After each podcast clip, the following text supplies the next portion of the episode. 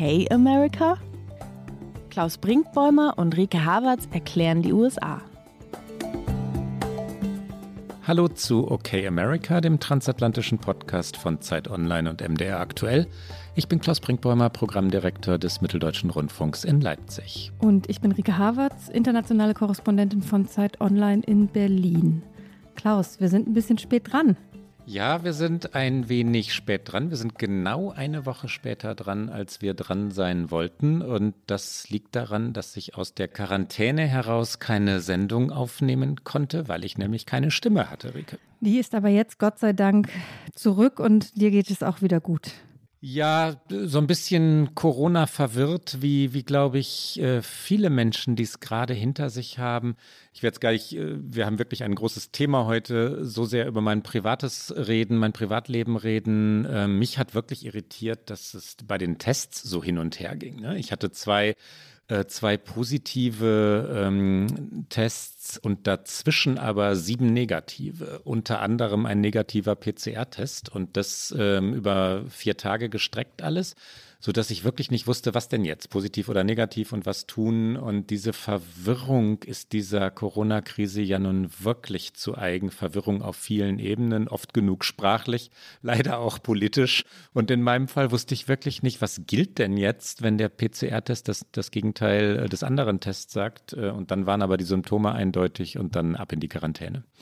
Ja, das höre ich von vielen, diese Verwirrung um die Tests und diese unklaren Ergebnisse. Aber ähm, Quarantäne ist dann wahrscheinlich das, was äh, die Sicherheit gebietet. Und Hauptsache, ihr seid da jetzt alle wieder raus und wir können über die großen Themen sprechen. Und ähm, wir müssen über Joe Biden sprechen. Wir müssen über Joe Biden sprechen. Ich wollte aber noch sagen, einmal äh, vielen Dank an die äh, doch äh, zahlreichen Zuschriften und auch Nachfragen auf Social Media. Wir können manchmal nicht immer alle beantworten, aber es freut uns natürlich, dass dann donnerstags morgens äh, sehr erstaunt nachgefragt wird, aber wo ist denn die neue Folge und ähm, was ist denn da los? Und äh, darüber freuen wir uns natürlich und jetzt sind wir wieder da und äh, dann auch wieder im gewohnten Rhythmus natürlich. Und jetzt sprechen wir mal wieder über Joe Biden, Klaus. Und zwar über den Satz, den einen Satz. Wir weiten das Thema dann noch ein wenig aus. Wir reden nicht nur über den Satz, aber wir reden vor allem über die Worte, sechs Worte, sieben Worte, die die Welt bewegt haben, die US-amerikanische, die ja, die, die europäische mit, ähm, die ganz gewiss Moskau bewegt haben. Den Satz, den Joe Biden während seiner Rede in Warschau eher beiläufig, eher spontan, ganz gewiss durch Gefühle gedrängt, so kann man es, glaube ich, sagen, sagte in der, im Manuskript jedenfalls hatte er nicht gestanden, Rike. Nein, im Manuskript hatte er nicht gestanden. Und bevor wir den Satz, um den es geht, einspielen und auch wiederholen, äh, weise ich noch kurz darauf hin, dass wir uns aber später in dieser Sendung auch noch mit einem anderen Thema befassen, nämlich mit einem US-innenpolitischen. Und zwar schauen wir, was in Florida gerade passiert. Da gibt es eine große Debatte um ein Bildungsgesetz, das Parental Rights in Education heißt, aber mittlerweile eher Don't Say Gay Gesetz genannt wird. Was es damit auf sich hat, dazu später mehr. Jetzt aber einmal zurück zu dem Satz und äh, wir spulen ein bisschen zurück und gucken ins vergangene Wochenende, als Joe Biden am Ende seiner Europareise, nachdem er einen wahren Gipfelmarathon in Brüssel hinter sich hatte, NATO, G7, EU, er traf Stoltenberg, von der Leyen, alle sprachen mit allen und vor allen Dingen sprachen alle mit Biden und dann fuhr er noch weiter nach Polen wo er auf ukrainische Flüchtlinge traf, wo er auf amerikanische Soldaten, die in Polen natürlich stationiert sind, traf, wo er den polnischen Präsidenten Duda traf und dort hielt Joe Biden dann am Samstag eine Rede zum Abschluss seiner Europareise im Zentrum von Warschau. Das Weiße Haus hatte im Vorfeld angekündigt, es werde eine wichtige Rede werden, also eine Grundsatzrede. Erwartet worden waren Worte zum Krieg natürlich, zum Verhältnis zu Moskau natürlich, aber auch Worte zum transatlantischen Verhältnis, zu Deutschland. Und dann kam der Satz. Rike. Dann kam der Satz. Wir hören ihn erstmal im Original und dann sagen wir ihn auf Deutsch. Hier kommt einmal Joe Biden am Samstag in Warschau. Notwithstanding the brutality of Vladimir Putin, let there be no doubt that this war has already been a strategic failure for Russia. Already.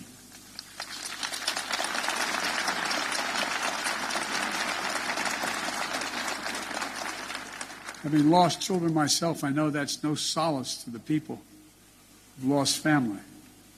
But he, Putin, thought Ukrainians would roll over and not fight. Not much of a student of history. Ukraine will never be a victory for Russia, for free people refused to live in a world of hopelessness and darkness.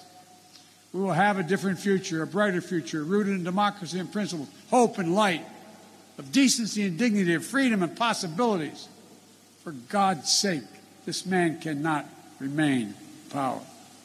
God bless you all, and may God defend our freedom, and may God protect our troops. Und er sagt, es ist ein Zusammenschnitt der ganzen Rede ähm, und ich übersetze mal so äh, ein bisschen freier. Er sagt, ungeachtet der Brutalität Putins darf kein Zweifel daran bestehen, dass dieser Krieg für Russland bereits jetzt ein strategischer Misserfolg ist. Ich selbst habe Kinder verloren. Ich weiß, das ist kein Trost für die Menschen, die Angehörige verloren haben. Aber Putin dachte, die Ukrainer würden einfach umfallen und nicht kämpfen. Er hat nicht viel von der Geschichte verstanden. Die Ukraine wird niemals ein Sieg für Russland sein, denn freie Menschen weigern sich in einer Welt der Hoffnungslosigkeit und Dunkelheit zu leben. Wir werden eine andere Zukunft haben, eine hellere Zukunft, die auf Demokratie und Prinzipien, Hoffnung und Licht, auf Anstand und Würde, auf Freiheit und Möglichkeiten beruht. Um Gottes Willen, dieser Mann darf nicht an der Macht bleiben. Gott segne sie alle und möge Gott unsere Freiheit verteidigen und möge Gott unsere Truppen beschützen. Am Ende natürlich sehr amerikanisch wie immer, God save us all, aber da kam er, dieser Satz. Und zwar auch mit Gott, um Gottes Willen, dieser Mann darf nicht an der Macht bleiben. Das sind die Worte, um die es geht. Und wir haben ihn deswegen ins Zentrum unserer heutigen Sendung äh, gerückt, weil das als Aufruf zum Regime-Change verstanden werden kann. Und ehrlich gesagt, weil ich es so verstanden habe. Das ist ein Aufruf zum Regime-Change, auch wenn das natürlich seither vehement dementiert wird. Aber was sonst soll dieser Satz bedeuten? Absolut. Und du hast es schon gesagt, er stand so nicht im Manuskript. Das wurde vom Weißen Haus auch noch einmal bestätigt. Und er ging wirklich innerhalb von Minuten, muss man sagen, um die Welt. Es war ja der späte Samstagnachmittag europäischer Zeit, das heißt noch am Vormittag US-Zeit. Und ähm, die, die Medien haben sich überschlagen und es folgte ja, dieser Satz folgte auf Aussagen von beiden, die auch schon in den vorangegangenen Tagen sehr krass und heftig waren. Er hatte Putin einen Kriegsverbrecher genannt und einen Schlechter. Und ähm, nichts anderes schlossen eigentlich alle Medien zunächst daraus, nämlich das ist jetzt vom US-Präsidenten inmitten eines Krieges, eines Konfliktes, der, ähm, der so diffizil ist in der Frage, wie kann man ihn beenden, dann kommt der US-Präsident, der eine entscheidende Rolle darin spielt, wie dieser Krieg zu beenden ist und sagt, wir brauchen einen Machtwechsel in Russland, weil so genau so wurde es verstanden. Und dann kam das Weiße Haus und sagte, nein, nein, nein, nein, so war das natürlich nicht gemeint. Und das ist natürlich eine filigrane Übung für die Anthony Blinkens äh, dieser Welt oder für Jen Psaki, die Sprecherin Joe Bidens, also zu erklären, dass der Präsident, der gesagt hat, Putin muss weg, äh, nicht gewollt habe, dass Putin weg müsse. Ja, das ist äh, die, der Versuch, den, den amerikanische Diplomatinnen und Diplomaten jetzt unternehmen. Sie versuchen es auf die ja tatsächlich filigrane Weise, indem sie nämlich es zu einer persönlichen Gefühlsäußerung deklarieren. Dazu kommen wir gleich noch, dass das auch Joe Biden selber tut.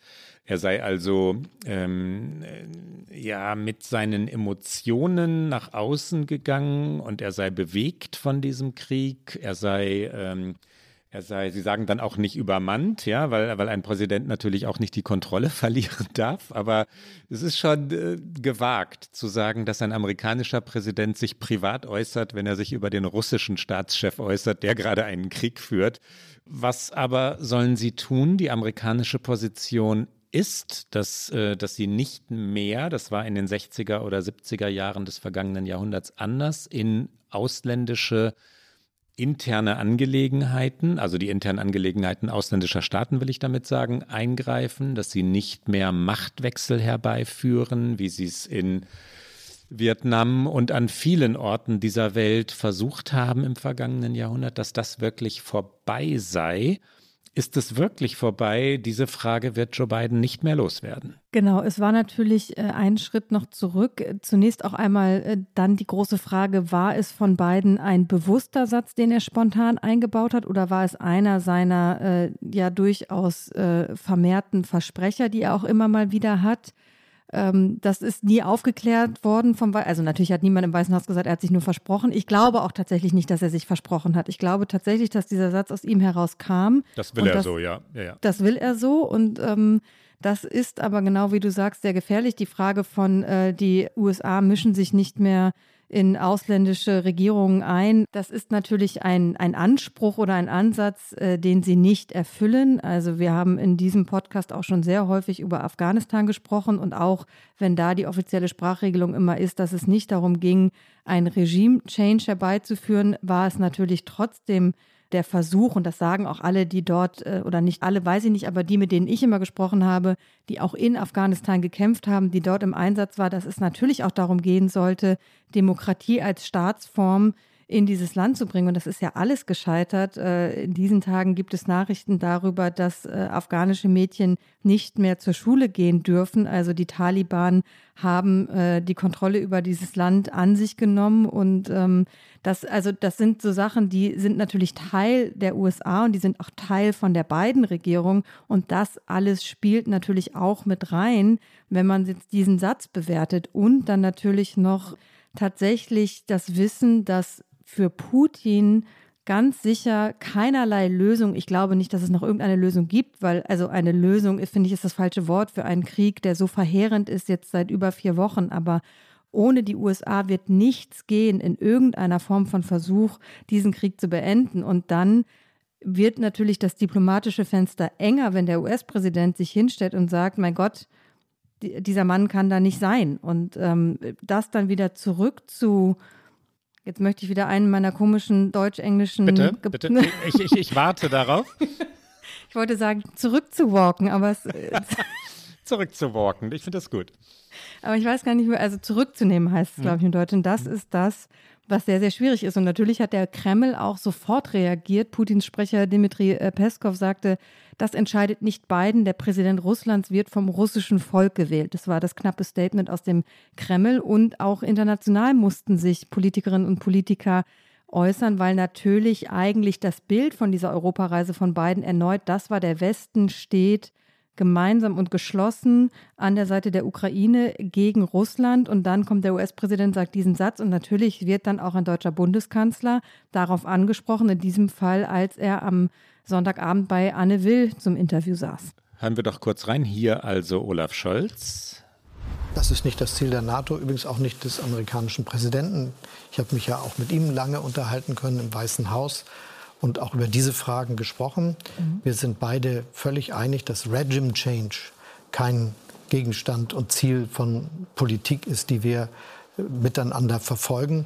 Wenn Sie sich erinnern, hat äh, Präsident Biden ja im Hinblick auf die, äh, den Abzug der amerikanischen Truppen auf Afghanistan das auch zu seinem Prinzip erklärt, dass das nicht die Perspektive amerikanischer Politik ist.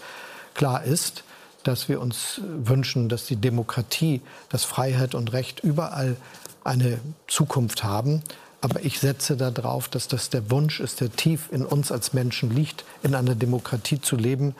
Es ist aber die Sache der Völker und Nationen selber, sich diese Freiheit zu erkämpfen. Was wir sicherstellen müssen, ist, dass nicht die Integrität, die Souveränität von Staaten verletzt werden, dass nicht einfach ein Krieg begonnen wird, um, um Grenzen zu verschieben.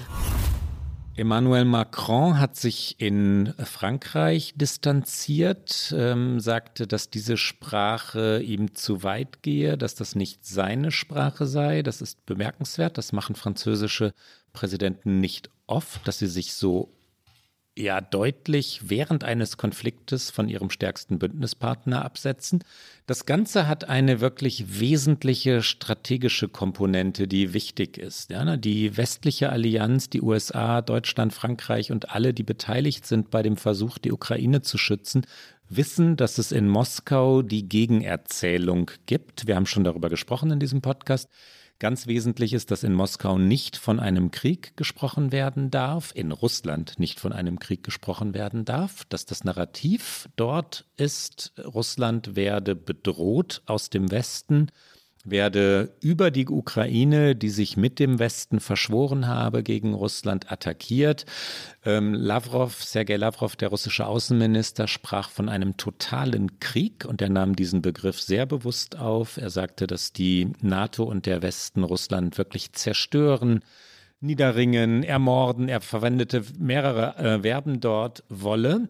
Und diese Erzählung, das Ausland gegen uns, die dort draußen gegen das russische Volk, das sich also schützen und verteidigen müsse, ist die Erzählung Putins und die hat Joe Biden befördert mit diesem einen Satz. Und das wird natürlich Folgen haben, zumindest in dem Sinne, dass es in Moskau ausgeschlachtet und benutzt werden wird. Und insofern ist es schlicht und einfach kontraproduktiv.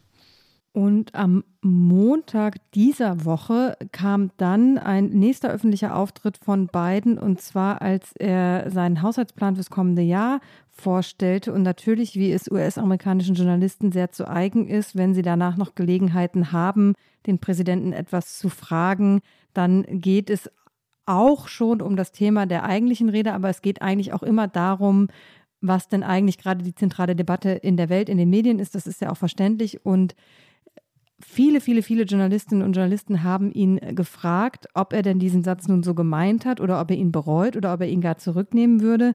Ähm, es beginnt mit einer äh, Frage einer NBC-Kollegin, ob er diese Worte bereut. Und wir hören auch da mal kurz rein. Biden äußert sich äh, sehr ausführlich, nämlich, dass er genau das nicht tut, dass er sie nicht bereut und dass er sie auch schon gar nicht zurücknimmt.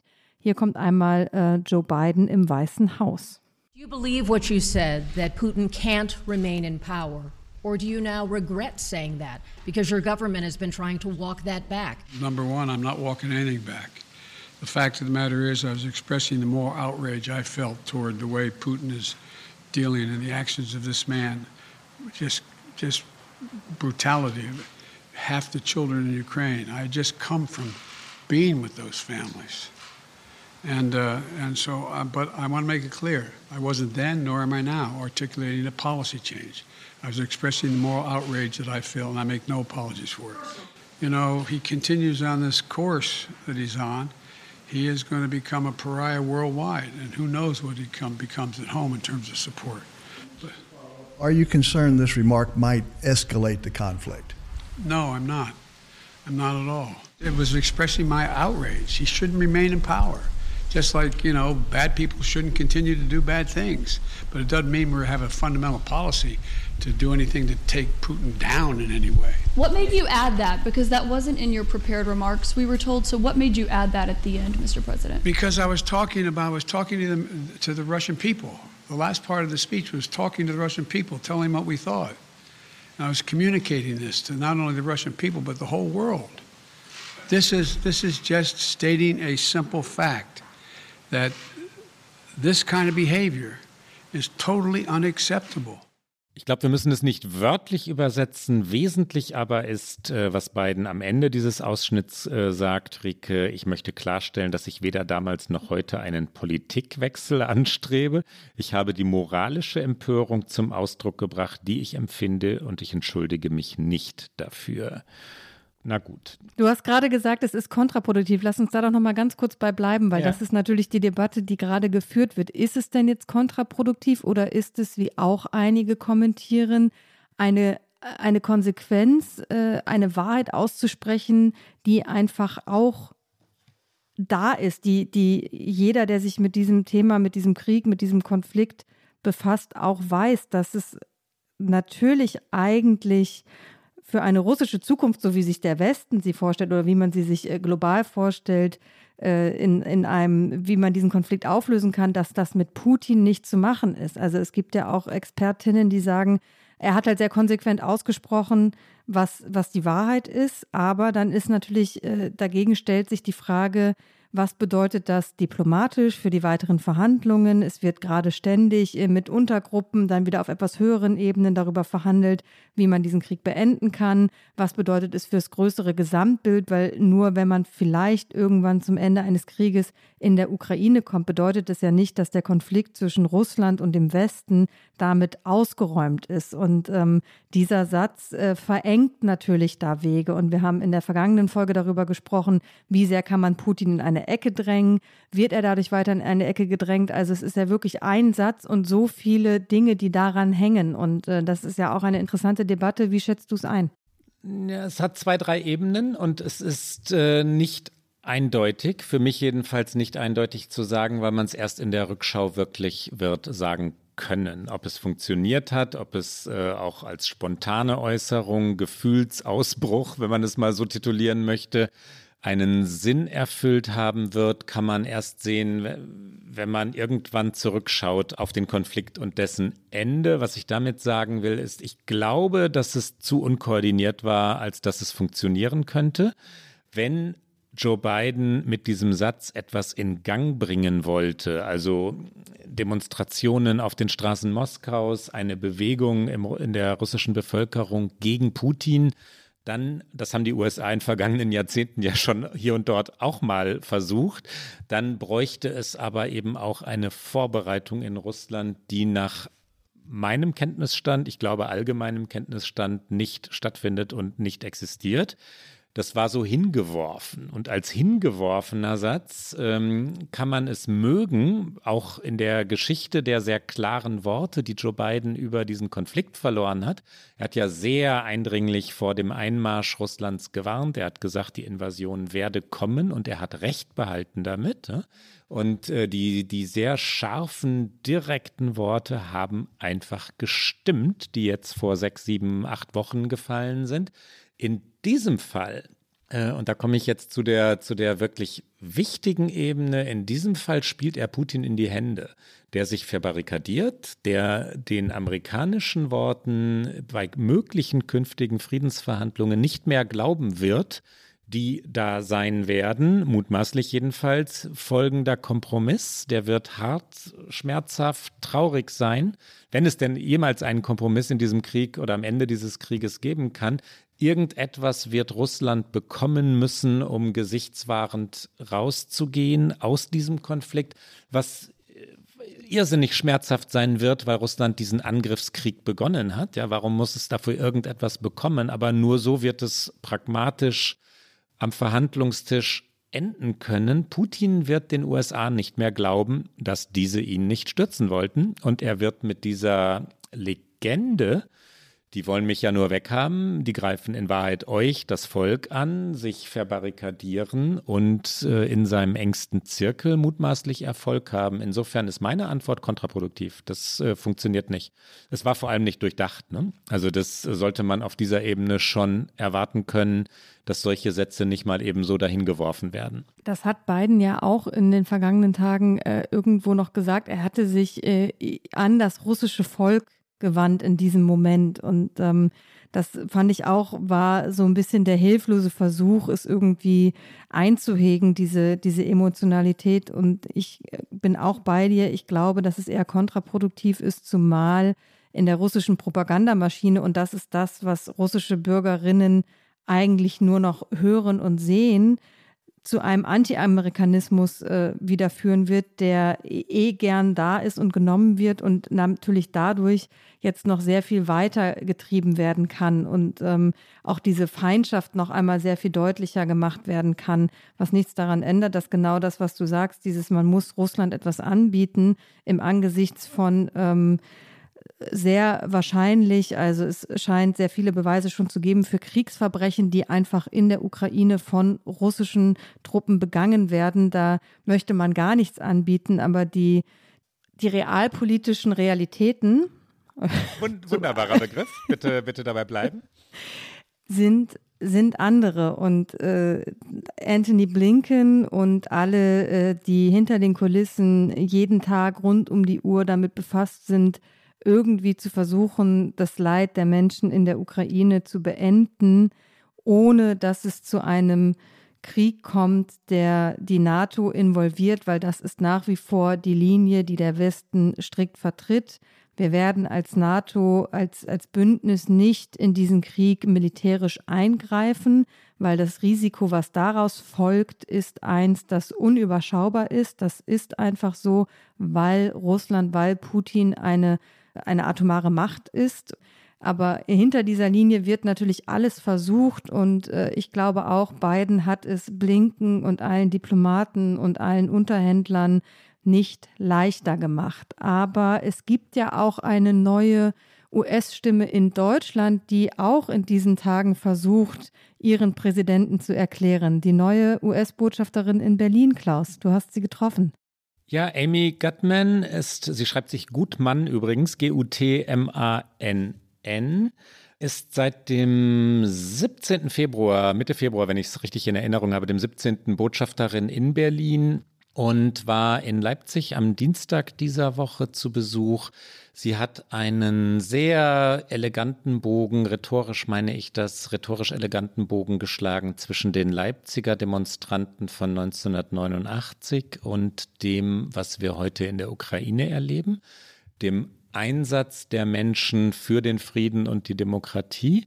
Und im amerikanischen Generalkonsulat ähm, gab es dann eine für mich erste Begegnung. Ich, kan ich kannte sie bisher nicht. Und da war eine kleine Pressekonferenz, ähm, auf der ich sie gefragt habe, also Amy Gottman gefragt habe, ob die USA den Regimewechsel in Moskau anstreben würden. Und ähm, dann in, also wenig später, was denn ein mögliches Szenario für das Ende des Krieges sei. Und sie sagte in ihrer Antwort, wir haben auf Englisch geredet, nein, kein Regimewechsel.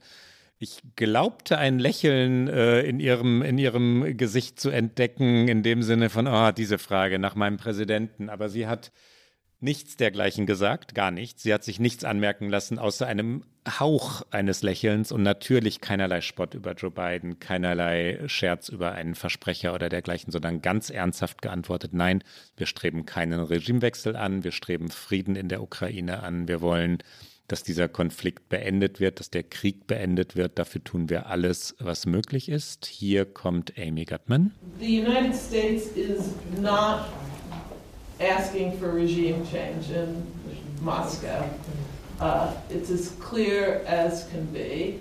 And I think anybody who knows President Biden or who listened to his whole speech recognizes that what he is saying is that the United States is going to do everything to help Ukraine defend itself. And he was speaking out of a moral conviction that what he sees happening um, in Russia because of Mr. Putin's war of choice is a moral disgrace, but he in no way is calling for us to create, that is, the United States or allies, to aim at regime change. What he's aiming at is to help the Ukraine to help Ukraine defend its right of self-determination, its sovereignty against Mr. Putin's brutal attack, which is also, as the United States has said, as Secretary Blinken has said, in violation of international law. Vielleicht, Rike, sagen wir noch kurz, wer Amy Gutman ist, wegen einer wirklich auch für uns in Deutschland bewegenden Familiengeschichte. Sie stammt aus einer jüdisch-orthodoxen Familie. Ihr Vater Kurt Gutmann floh schon sehr früh, also 1934 vor den Nazis, zunächst nach Bombay, dann in die USA. Und Amy Gutman in den USA geboren, begann eine später rauschende Universitätskarriere. Sie war Professorin, sie war vor allem, also promoviert in Harvard und vor allem Präsidentin der University of Pennsylvania. Das ist eine der großen amerikanischen Universitäten, eine, die zur sogenannten Ivy League, also der Elitewelt der Ostküste gehört. Und dann ereilte sie der Anruf Joe Bidens, willst du meine Botschafterin in Deutschland werden? Und sie sagt dazu, dass sie wirklich zutiefst bewegt sei, weil sich da ein Kreis für sie schließe. Ja, eine Art Heimkehr, auch wenn ihr Vater nicht mehr lebt. He didn't live to see the United Germany, sagte sie. Also er hat nicht lange genug gelebt, um das vereinte Deutschland zu erleben, das friedliche Deutschland. Das hatte etwas Bewegendes. Wir werden Amy Gottman sicherlich noch einmal in Ruhe vorstellen zu Wort kommen lassen in unserem Podcast. Das am Dienstag war eine spontane, kurze Begegnung, eine erste mit aktuellem Anlass. Wir werden bestimmt noch äh, weiter über sie sprechen und ähm, sie leitet aber fast schon perfekt über in unser zweites Thema, weil der Grund, dass sie erst jetzt Anfang 2022 in Deutschland ihr Amt antritt, obwohl Joe Biden natürlich schon deutlich länger Präsident ist, liegt daran, dass diese ganzen Nominierungsprozesse und dann auch Bestätigungen im Kongress durch die Republikaner verzögert, blockiert, verschleppt wurden. Und deswegen sind nach wie vor auch viele Positionen nicht besetzt, die eben einer äh, Bestätigung durch den Kongress bedürfen. Und ähm, das leitet über zu den Republikanern und ihrer Politik im Inneren und das leitet über nach Florida, wo ein republikanischer Gouverneur auch auf eine Wiederwahl 2022 hofft, vielleicht auch noch auf mehr. Auf jeden Fall gibt es dort gerade ein sehr umstrittenes Gesetz. Es ist in dieser Woche von Ron DeSantis, der dort der Gouverneur ist, unterzeichnet worden. Es soll zum 1. Juli in Kraft treten. Es heißt, ich habe es am Anfang der Sendung einmal gesagt, Parental Rights and Education aber äh, in den Medien von Aktivisten, von Gegnerinnen dieses äh, Gesetzes wird es äh, sehr sloganmäßig, sehr auf den Punkt bringend Don't Say Gay genannt, also sag nicht schwul. Und ähm, dieses Gesetz verbietet den lehrplanmäßigen Unterricht über sexuelle Orientierung und Geschlechtsidentität bei Kindern vom Kindergarten bis einschließlich zur dritten Klasse. Und auch gegenüber älteren Kindern und Jugendlichen sollen Lehrer nicht in einer, und ich zitiere aus dem Gesetz, dem Alter von Schülern unangemessenen Art über diese Themen sprechen. Und ähm, es geht in diesem Gesetz auch darum, dass Eltern, und so verkauft es DeSantis auch vor allen Dingen, ähm, Eltern sollen äh, das zentrale Recht über die Bildung und Erziehung ihrer Kinder haben. Erziehung ist das eine, aber Bildung findet natürlich auch an Schulen und in Schulen statt. Eltern können jetzt aber auch alle psychologischen Angebote, die es an Schulen für Schülerinnen und Schüler gibt, ablehnen. Und die Schulen sind verpflichtet, ihre Eltern über die Inanspruchnahme der schulischen Gesundheitsdienste durch ihr Kind zu informieren.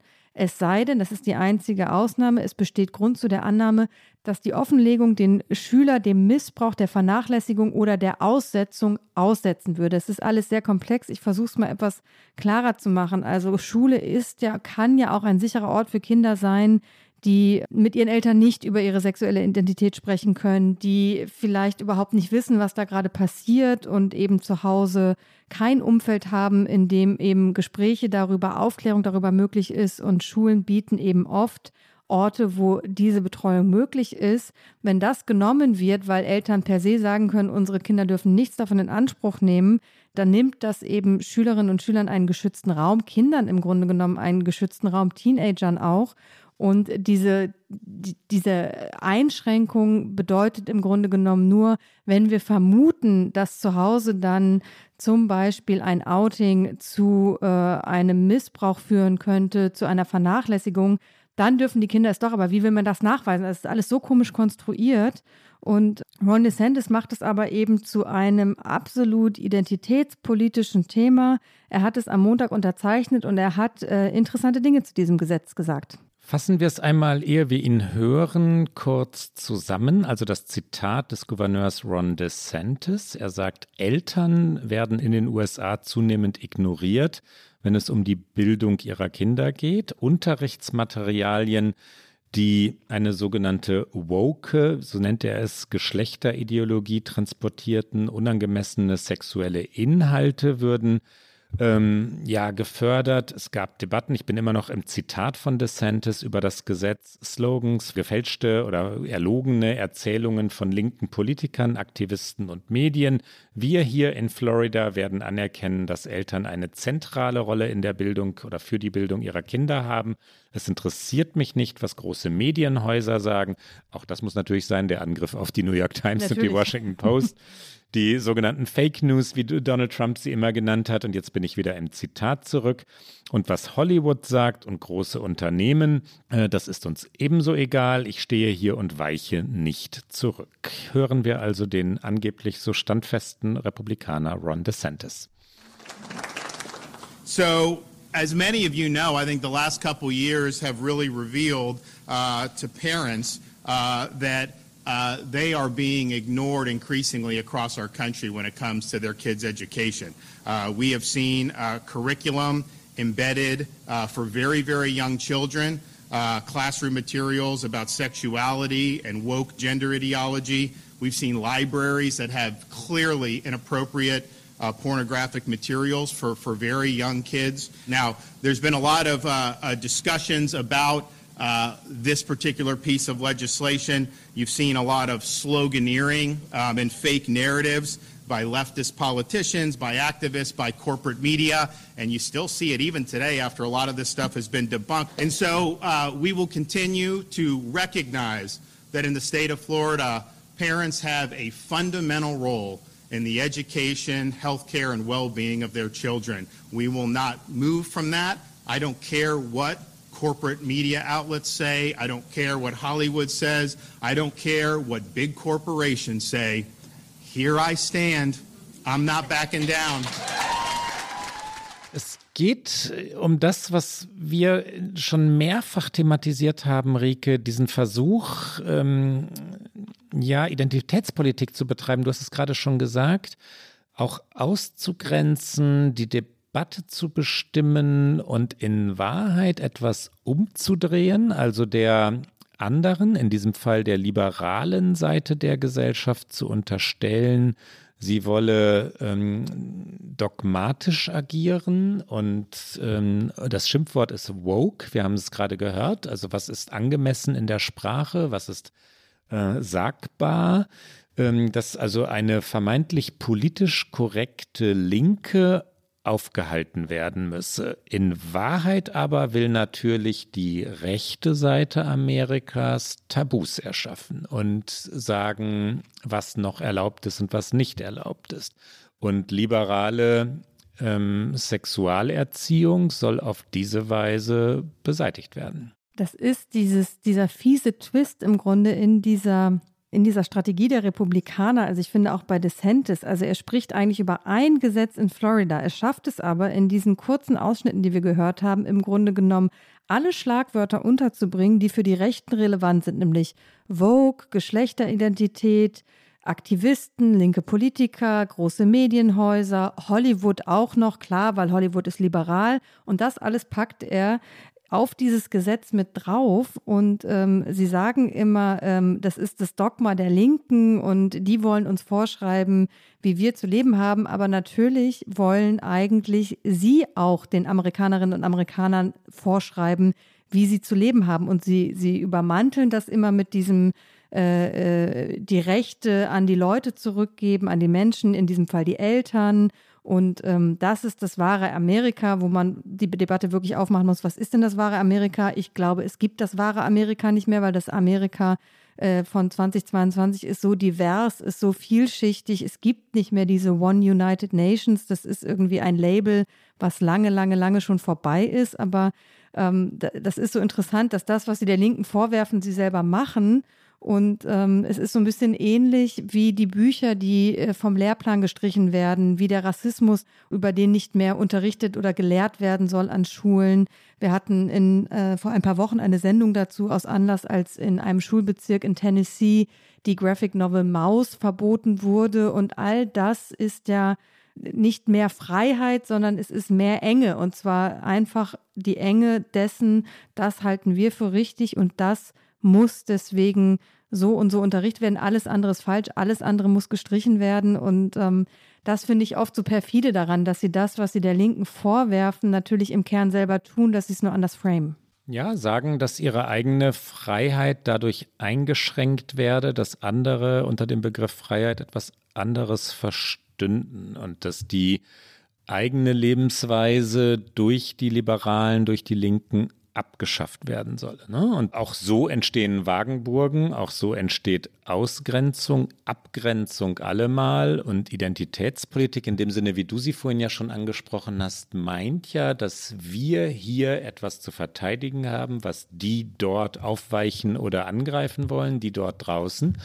Ganz klassisches Muster ne? und relativ plump, aber in den USA, wo kulturpolitische Debatten, die dann Religion, einschließen, das Recht auf Waffen, Abtreibung, all diese großen amerikanischen Themen, auf die auch wir beide immer wieder zurückkommen, ähm, einschließen. Und da das, das schwingt immer mit, das funktioniert. Diese Debatten emotionalisieren, sie binden Gruppen zusammen, sie sorgen für Wut auf die andere Seite und sie rechtfertigen Verstöße auf der eigenen Seite, weil die ja immer ein Mittel zu einem vermeintlich höheren Zweck sind. Da darf man dann auch mal lügen, da darf man dann auch mal Sachen verdrehen, da darf man dann auch mal Gewalt ausüben, weil es ja um die Freiheit Amerikas gehe.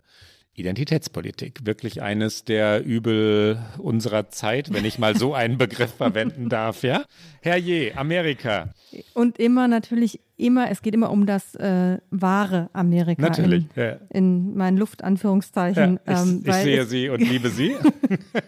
Und in diesem Fall, was ich so bitter finde, in diesem Fall ist das, äh, dass sie versuchen, etwas zu negieren und unsagbar zu machen, was für viele äh, Jugendliche äh, einfach ein, ein wahnsinnig schweres, emotionales, großes Thema ist. Also was ist meine sexuelle Identität? Was ist vielleicht auch meine Geschlechteridentität? Und äh, kein Mensch äh, möchte in den USA Kindergartenkindern irgendetwas äh, aufdrängen, aufzwingen, sonst was. Darum geht es ja gar nicht. Also Bildung über äh, sexuelle Orientierung passt sich natürlich dem Alter entsprechend an, aber mit diesem Gesetz im Grunde genommen ist unsagbar zu machen, nimmt diesen Kindern jegliche Chance, frei und, und ohne Druck und Stress sagen zu können, äh, das ist, wer ich bin und das ist vielleicht, äh, wen ich anziehend finde oder nicht. Und äh, das, das ist auch so ein Rückschritt einer Realität, die es ja längst gibt. Und äh, das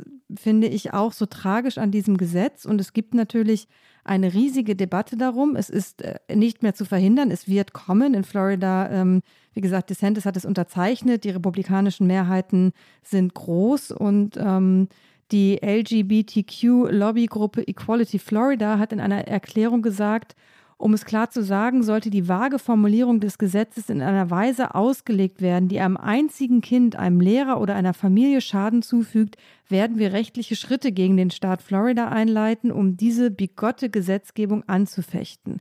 Und sie sagen auch noch, die Ausblendung eben der LGBTQ-Gemeinschaft aus dem Unterricht impliziere, dass die Schüler sich schämen oder ihre Geschlechtsidentität oder sexuelle Orientierung unterdrücken sollen. Und ich glaube, das ist das Zentrale daran, dass es eben keine Räume mehr gibt, um überhaupt äh, diese Dinge aussprechen zu können oder äh, sich ausgegrenzt zu fühlen äh, mit etwas, was eigentlich normal sein sollte. Von einem traurigen Tag für Florida ähm, spricht der Vorsitzende der Demokraten Floridas, Manny Diaz. Ähm, der sagt zugleich, durch die Unterzeichnung des Gesetzes stelle sich DeSantis auf die Seite des Hasses. Joe Biden übrigens verwendet ein ähnliches Wort. Er nennt das Gesetz hasserfüllt. Und so geht es hin und her. Die USA, ich glaube, man kann es sagen, sind süchtig nach dieser Sorte Konflikt. Es geht immer wieder äh, um dieses Muster, Dinge aufzuladen, viel, viel, viel, viel, viel, viel größer zu machen und dadurch die Polarisierung äh, voranzutreiben. Also viel größer, als sie eigentlich sind, wollte ich damit sagen. Und dadurch Polarisierung äh, voranzutreiben, die andere Seite zu attackieren, so scharf es nur geht. Die Republikaner versuchen es alles zu verargumentieren mhm. mit äh, den Familien, also mhm. Zum Beispiel der Abgeordnete Joe Harding aus Florida, der den Gesetzentwurf äh, eingebracht hat, sagt, Familien sind Familien, lasst die Familien Familien sein.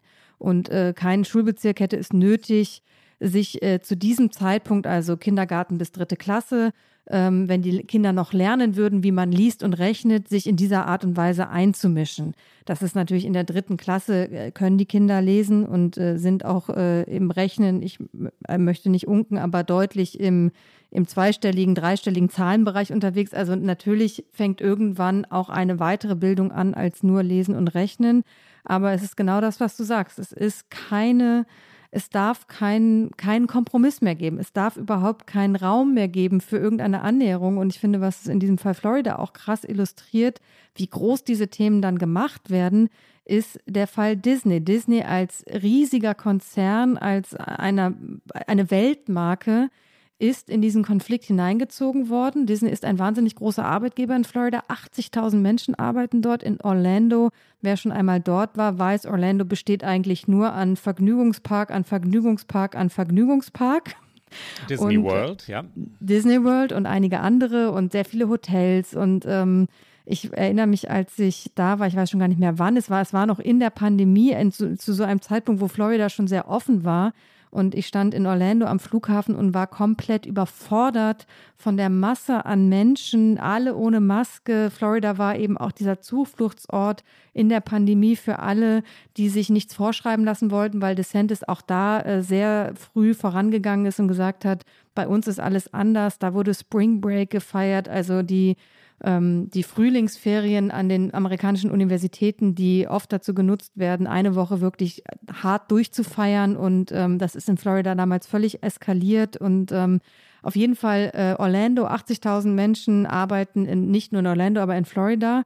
Und der Konzern geriet unter Druck, weil sich das Unternehmen nicht gegen dieses Gesetz positionierte. Und auch darüber haben wir schon gesprochen, dass vermehrt auch Unternehmen, Konzerne gezwungen werden, Position zu beziehen, dass beide Seiten, vor allen Dingen aber auch ähm, die Liberale erwartet, dass große Unternehmen Stellung beziehen. Wir hatten schon mal darüber gesprochen, als es um Georgia ging und die Wählerrechte, die da hart eingeschränkt wurden, dass äh, Coca-Cola sich dazu, äh, dazu Stellung beziehen sollte, dass ein äh, Spiel, ein, ein großes Spiel der Baseball League aus Georgia verlegt wurde. Also ähm, da, da können sich Konzerne nicht mehr raushalten. Und der CEO Bob Chapek sagte sehr lange nichts. Und selbst eine Enkelin eines der Disney-Gründer, Abigail Disney, twitterte, ich bin zutiefst verärgert darüber, dass Disney glaubt, wegsehen zu können. Und es entspann sich eine riesige Debatte, bis sich dann der CEO doch äußerte. Und dann sagte Bob Chapek, wir waren von Anfang an gegen den Gesetzesentwurf und haben uns entschieden, nicht öffentlich Stellung zu beziehen, da wir der Meinung waren, dass es effektiver sei, hinter den Kulissen direkt mit den Gesetzgebern zu arbeiten. Disney wollte es auf die Disney durchaus vertraute Weise lösen, nämlich mit Geld und spendete 5 Millionen Dollar an die Human Rights Campaign die das Geld aber ablehnte, weil sie das dann doch etwas scheinheilig fand, weil es durchaus scheinheilig war. Sie sagte, also die Human Rights Campaign ließ erklären, sie wolle erst einmal abwarten, wie sich die Bekenntnisse des Konzerns in Bezug auf die LGBTQ-Rechte weiterentwickeln würden. Ja, Kulturkampf Made in America und ähm, wie schon gesagt, auf immer neuen Ebenen, die nächste wird kommen.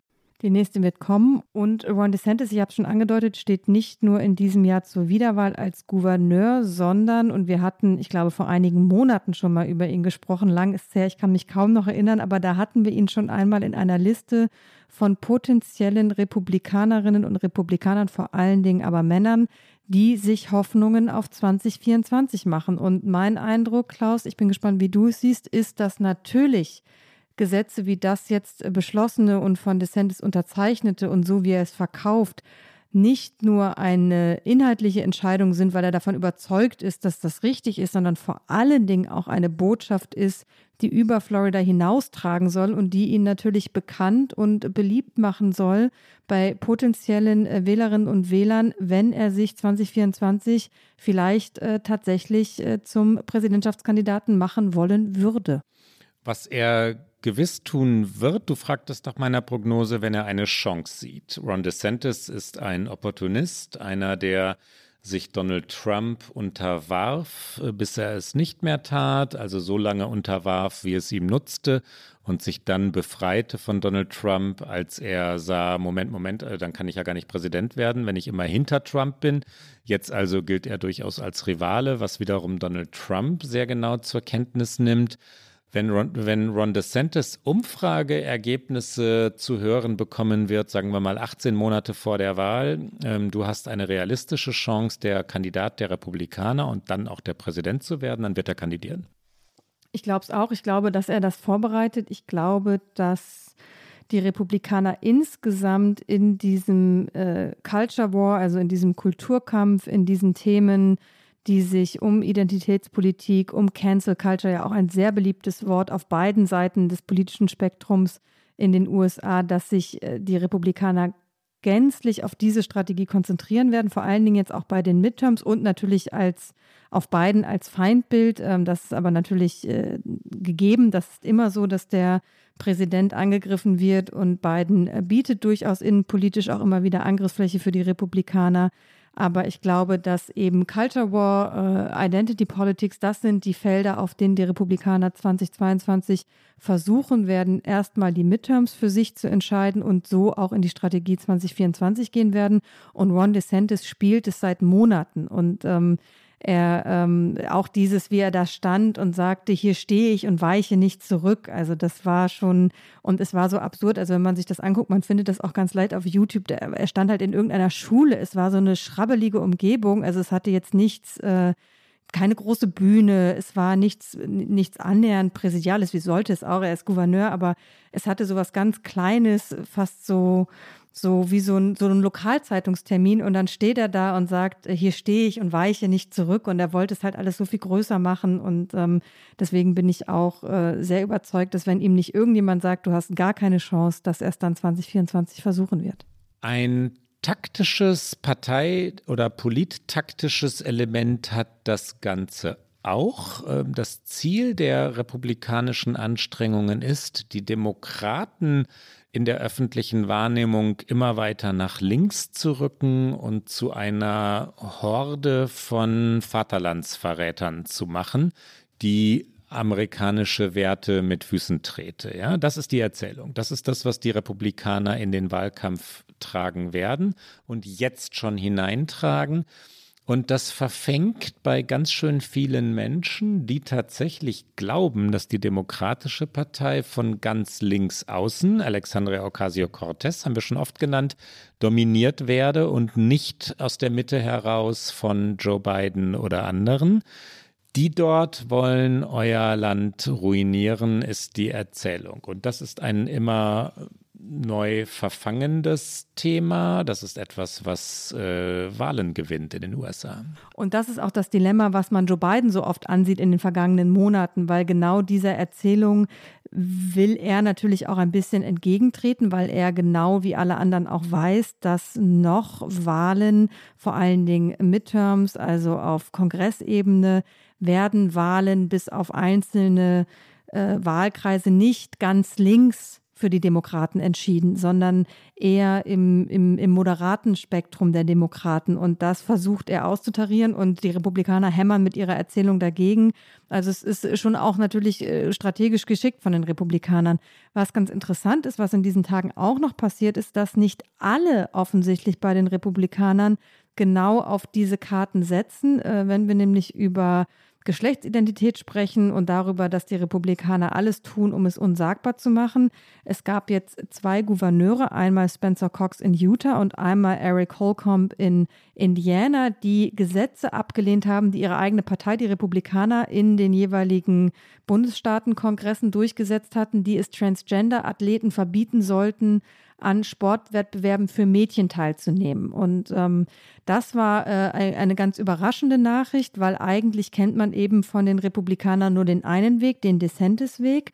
Und ähm, in Utah wiederum hat der Kongress sofort reagiert und hat das Veto des Gouverneurs mit einer Zweidrittelmehrheit wieder überstimmt. Also selbst innerhalb der Partei äh, spielen sich dann ideologische Kämpfe ab. Ich fand es aber, gehörte mit in diese Sendung zu sagen, dass es durchaus auch Gouverneure gibt, die sagen, Moment, Moment, Moment, lass uns mal dieses Gesetz genauer angucken und äh, die jetzt nicht unbedingt auf einmal ihre liberale Stimme entdecken, die aber trotzdem genau hinschauen, wie viel Sinn machen denn solche Gesetze oder nicht. Und ähm, in Indiana nach wie vor äh, steht das Veto des Gouverneurs. Ähm, keine Ahnung, ob es da die Partei auch noch versucht, über eine Zweidrittelmehrheit zu kippen. In Utah ist es bereits passiert. Aber auch das ist interessant zu sehen, dass es durchaus noch so singuläre Stimmen gibt in der Partei, die nicht auf Teufel komm raus versuchen, all diese Themen nur mit einer Antwort abzufertigen. Ein optimistisches Ende? Ah, naja, so weit würde ich jetzt nicht gehen. Ein realistisches Ende, realpolitischer Realismus, ja? Wie heißt das? Realpolitische, Realpolitische Realität? Realität. Realität, genau. Und damit, liebe Hörerinnen und Hörer, kommen wir zu unserer Abschlussrubrik. Get Out. Rike, dein Get Out. Gott, jetzt habe ich noch nicht mal was Erheiterndes äh, mitgebracht fürs Get Out, aber ich, ich auch nicht. Mist. Äh, nächstes Mal wieder. Äh, fürs nächste Mal überlege ich mir wieder einen Drink. Also äh, zu, zu, meinem Get Out jetzt empfehle ich vielleicht einfach ganz spontan äh, Bourbon Straight. Also ich glaube, das braucht man. Ich empfehle von äh, PBS, ähm, äh, dem, ja, möchte man sagen, öffentlich-rechtlichen Sender der USA. Es kommt auf jeden Fall dem öffentlich-rechtlichen Fernsehen in den USA am nächsten. Und sie haben auf YouTube und äh, sicherlich auch auf ihrem YouTube-Kanal, den sie haben und auch auf ihrer Homepage Zusammenschnitte von den Anhörungen von Ketanji Brown Jackson. Ketanji Brown Jackson, über die wir sicherlich auch nochmal eine ganz eigene Sendung machen werden, vielleicht sogar schon sehr bald, ist die von Joe Biden nominierte Richterin als Nachfolgerin am Supreme Court. Und ähm, sie hatte jetzt in diesen Tagen ihre Anhörungen vor dem Senat und ähm, sie waren sehr, sehr lang und PBS hat das sehr interessant zusammengeschnitten und ähm, ich äh, packe die Links auch in die Show Notes. Es ist ein grundsätzlicher Zusammenschnitt dieser Anhörung und dann noch ganz speziell einmal Ted Cruz, weil äh, leider passt es so zu dieser Sendung, weil auch Ted Cruz noch einmal beweist, diese Anhörungen sind öffentlich, Kameras sind mit im Raum, dass diese Anhörungen dafür genutzt werden, einfach die eigene Politik durchzusetzen. Ähm, natürlich haben sie äh, Brown Jackson angegriffen ohne Ende was allein schon absurd ist, weil würde sie nominiert werden, würde sie die Machtverhältnisse im Supreme Court nicht verändern, weil derzeit haben äh, die Republikaner eh die Mehrheit und ähm, es ist nicht so, dass sie kippen würde, wenn äh, Jackson nominiert würde. Und trotzdem, Ted Cruz äh, greift sie an und fragt sie nach einem Schulbuch, was er dann auch noch hochhält. Und da sind wir wieder bei Bildung und Schulbüchern und in dem angeblich äh, von rassistischen Babys gesprochen wird und äh, ob äh, Brown Jackson da zustimmen würde. Und also es ist, ähm, ich habe in der vergangenen Woche hier bei der American Academy mit ein paar Amerikanerinnen zusammengestanden und äh, alle äh, sprachen über diese Anhörungen, die gerade stattfinden und alle sagten, es ist such a disgrace. Also es ist so eine, so eine, es war ihnen unangenehm als Amerikanerinnen, dass äh, diese Anhörungen so ablaufen, dass diese Frau so angegriffen wird, dass die Republikaner das so ausspielen. Und ähm, es ist äh, ein weiteres Lehrstück für amerikanische Politik, wie sie gerade ist, wie sie von Republikanern gerade betrieben wird. Und deswegen ist mein Get Out äh, kein besonders erfreuliches, äh, die PBS-Zusammenfassung dieser Anhörung. Aber dann dazu würde ich sagen, ein Bourbon. Klaus, was ist dein Get Out? Ein Bourbon passt auch hierzu und hören wir doch einmal hinein und ähm, Wer es sofort erkennt, nach nur zwei oder drei Tönen, hat sich ein zweites Glas Bourbon verdient.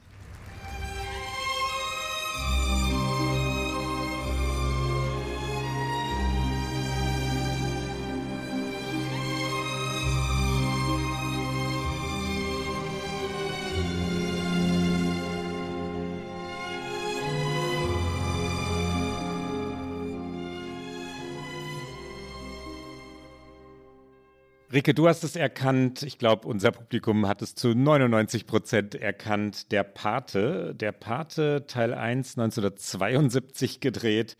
Äh, hat Geburtstag gefeiert. Äh, der Pate Teil 2 wurde 1974 gedreht, Teil 3 kam dann 1990. Äh, das ich kann nur sagen, Meisterwerk, ein sehr abgegriffener Begriff, aber das Werk von Francis Ford Coppola. Ich kam neulich mal wieder darauf. Ich habe es, glaube ich, 10 oder auch 15 oder vielleicht auch 20 Mal gesehen.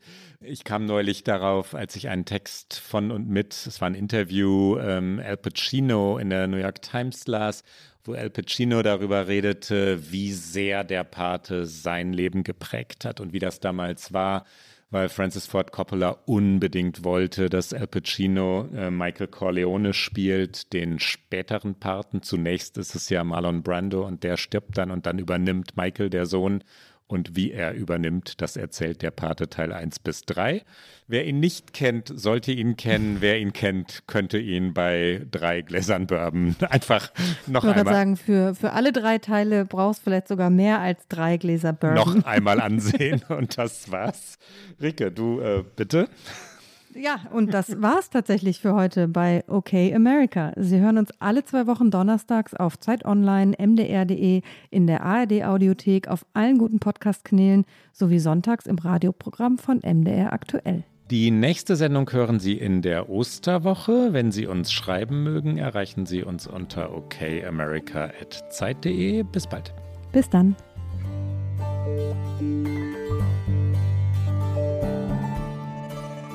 Okay America ist ein Podcast von Zeit Online und MDR aktuell. Produziert von Pool Artists.